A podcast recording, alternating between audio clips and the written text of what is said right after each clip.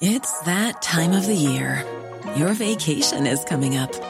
You can already hear the beach waves, feel the warm breeze, relax, and think about work. You really, really want it all to work out while you're away. Monday.com gives you and the team that peace of mind.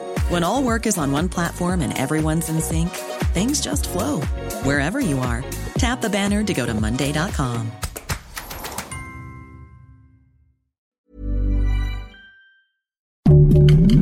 Heraldo Podcast, un lugar para tus oídos. Noticias del Heraldo de México. A unas horas de haber renunciado la ex jefa de gobierno de la Ciudad de México, Claudia Sheinbaum, fue la última de los aspirantes en registrarse como aspirante a la presidencia en 2024. La morenista es la única mujer en el proceso.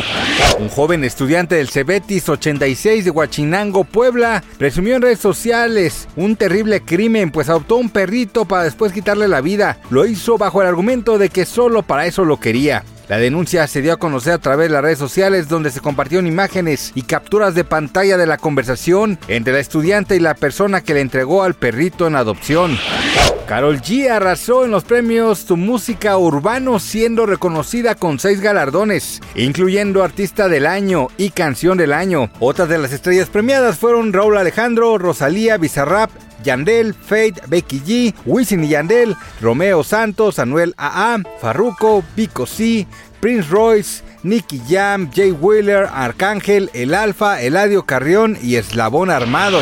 Ante el rumor de la boda de su ex, Shakira podría tener un nuevo romance con Lewis Hamilton, piloto de la Fórmula 1, con quien mantiene un vínculo que aunque no ha sido confirmado como relación formal, sí han estado más cerca uno del otro, apoyándose en sus carreras respectivamente. Fuentes cercanas a los dos famosos señalaron que las celebridades en realidad no ocultan su relación porque se han besado en público en diversas ocasiones y esperan que pronto revelen más detalles de su amorío.